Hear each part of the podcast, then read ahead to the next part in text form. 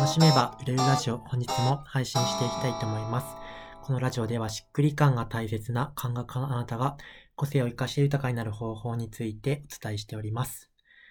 今日のテーマは同じ人が何度も来た時セールスはするかというテーマでお伝えしたいと思います。同じ人が何度も来た時セールスはするかですね。え今日はまあ質問をいただいているので先に質問を読みたいと思います。セミナーや講座個別相談の時に同じ方が何度も来るえー、場合ありますよね。その場合のご案内の仕方を迷います。全くしないのか、それとも様子見ながら、えー、成立するか決めていくのか、または別の商品をごご案内してみるのか、うざくないかなと迷うんです。という質問をいただきました。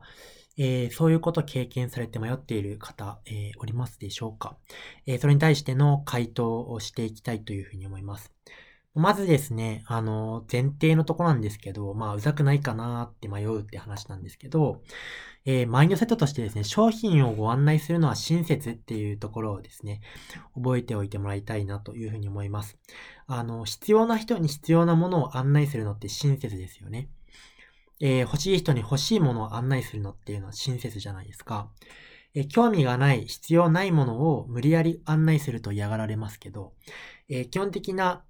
えー、セールスのスタンスとしては、相手が必要な時にその情報を伝えるってことなんで、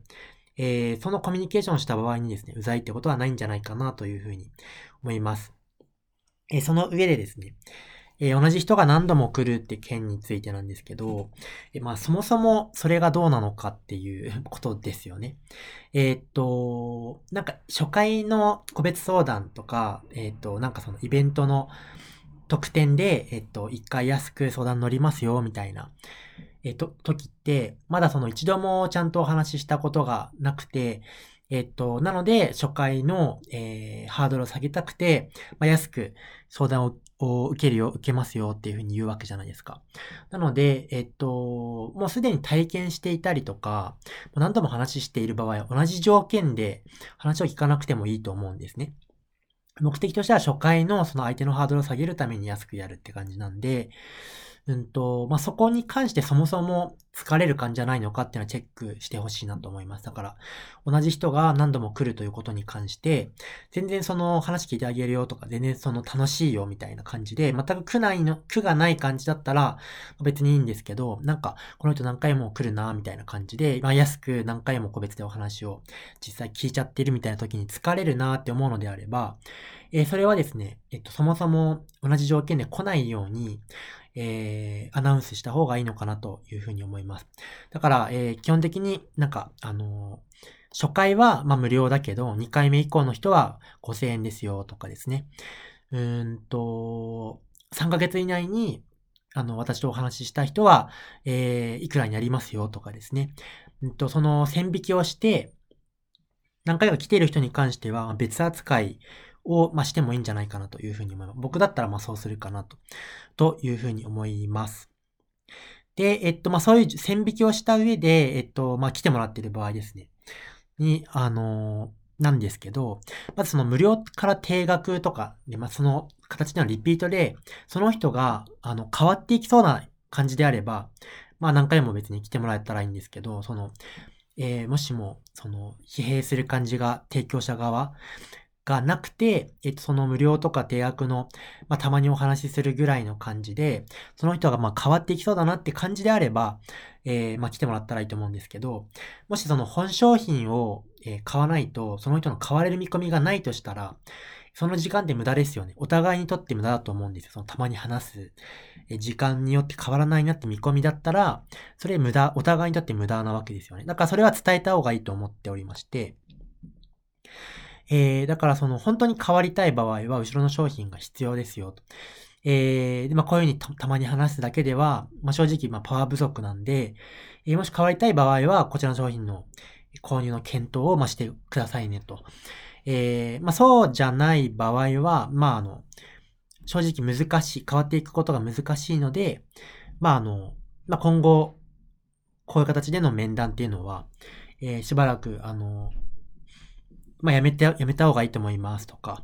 えー、対象外になりますのでご理解くださいとかですね。まあ、そういうことを伝えたらいいんじゃないかなと思います。まあ、なんかその、しばらく、3ヶ月とか半年とか1年とかですね、その個別相談とかの対象者から、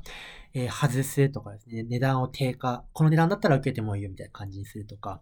っていうことは伝えた方がいいのかなというふうに思います。で、えっと、ね、商品のご案内をするのかってことなんですけど、その何回も来た人に対して商品のご案内をするのかってことなんですけど、まあ、基本ですね、あの、確認をするわけですね。あの、必要な人には必要な情報をお伝えしたいわけなんで、一個一個質問していきます。えー、と、変わりたいんですか？とか、えっ、ー、と、まあ、ずっと毎回悩まれてきてますけど、その悩みって根本から解決したいと思うんですか？とか、じゃあ解決したいよってことであれば、じゃあ、のそれって、あの、ご自身で頑張れば解決できる感じってしてますか？みたいな。ここでアドバイスは、あの、毎回お伝えしてますけど、あの、これ一人で自分で頑張ったらこれ解決できそうって感じってしてるんですか？ってことの、まあ、確認ですね。で、まあ、その上で、えっと、まあ一緒だったら、じゃあ、あの、一人だと難しいということなんですけど、じゃあ私と一緒だったら、あの、解決していけそうな感じってしてますか？と。まあ、してますという感じだったら、じゃあ、あの、私と一緒にやるとしたら、まあ、商品の話になっちゃうんですけど、えー、そう、あの、でもまあ、もし一緒に頑張れるのであれば、あの、十分解決していけると思うんですね、みたいな。えー、なんですけど、その商品の情報って改めて興味ありますか？みたいな確認をした上で、やっぱり聞きたいですっていう感じであれば、まご案内するみたいな、え形でですね、一個一個相手にこれ必要ですかこれってどうなんですかって確認をしていった上で、必要であればご案内をするっていうのが、まあ、セールスの基本